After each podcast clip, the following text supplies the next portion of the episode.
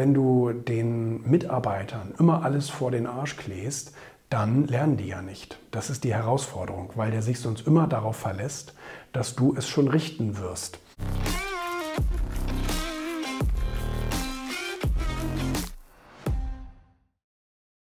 Das ist ja das Verrückte, was du als Unternehmer oder überhaupt als Abteilungsleiter, Manager oder wie auch immer machen musst. Du musst ja manchmal sehenden Auges Fehler zulassen.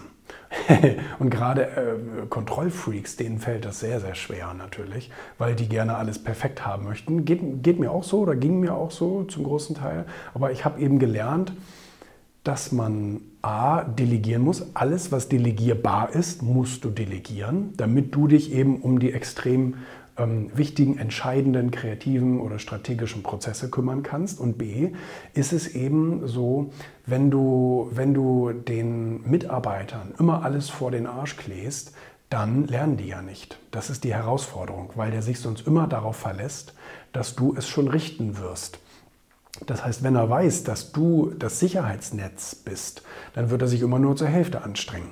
Wenn, wenn du ihn aber ab und zu mal ins Messer laufen lässt, dann ist das eben ähm, ein Lerneffekt. Ich habe das ganz oft, dass wenn ich zum Beispiel Korrekturabzüge oder irgend sowas bekomme von einer neuen Ausgabe, die in den Druck geht oder so, und mir fallen so kleine Fehler auf, die jetzt nicht unbedingt gruselig sind. Also klar, in Überschriften oder so, da, da sage ich dann natürlich was. Ne? Aber wenn irgendwelche Bindestriche fehlen, wenn irgendwo eine falsche Nummer eingegeben ist oder wenn irgendwo, weißt du, vielleicht ich weiß es nicht, fällt mir gerade nicht so richtig ein, ähm, dann, dann lasse ich diese Fehler drin und sage da auch nichts zu, weil ich möchte, dass der Mitarbeiter sich da nachher so drüber ärgert und sagt, Mann, oh Mann, das ist aber blöd, mit sowas will ich nicht in Verbindung gebracht werden, dass ich hier so einen Mist mache. Ähm, das muss ich beim nächsten Mal besser machen dieser Schockmoment, der fehlt halt, wenn ich vorher sage, guck mal, da hast du übrigens was vergessen und bla bla bla, ähm, dann fehlt eben dieser, dieser Schockmoment, der dir dabei hilft, eine Emotion zu kreieren und dann beim nächsten Mal besser zu werden. Und äh, das muss man als Unternehmer, das ist eine harte Schule, oder als Manager oder Abteilungsleiter ist eine harte Schule, Fehler zuzulassen und denjenigen mal vor die Wand rennen zu lassen. Aber es hilft halt langfristig gesehen.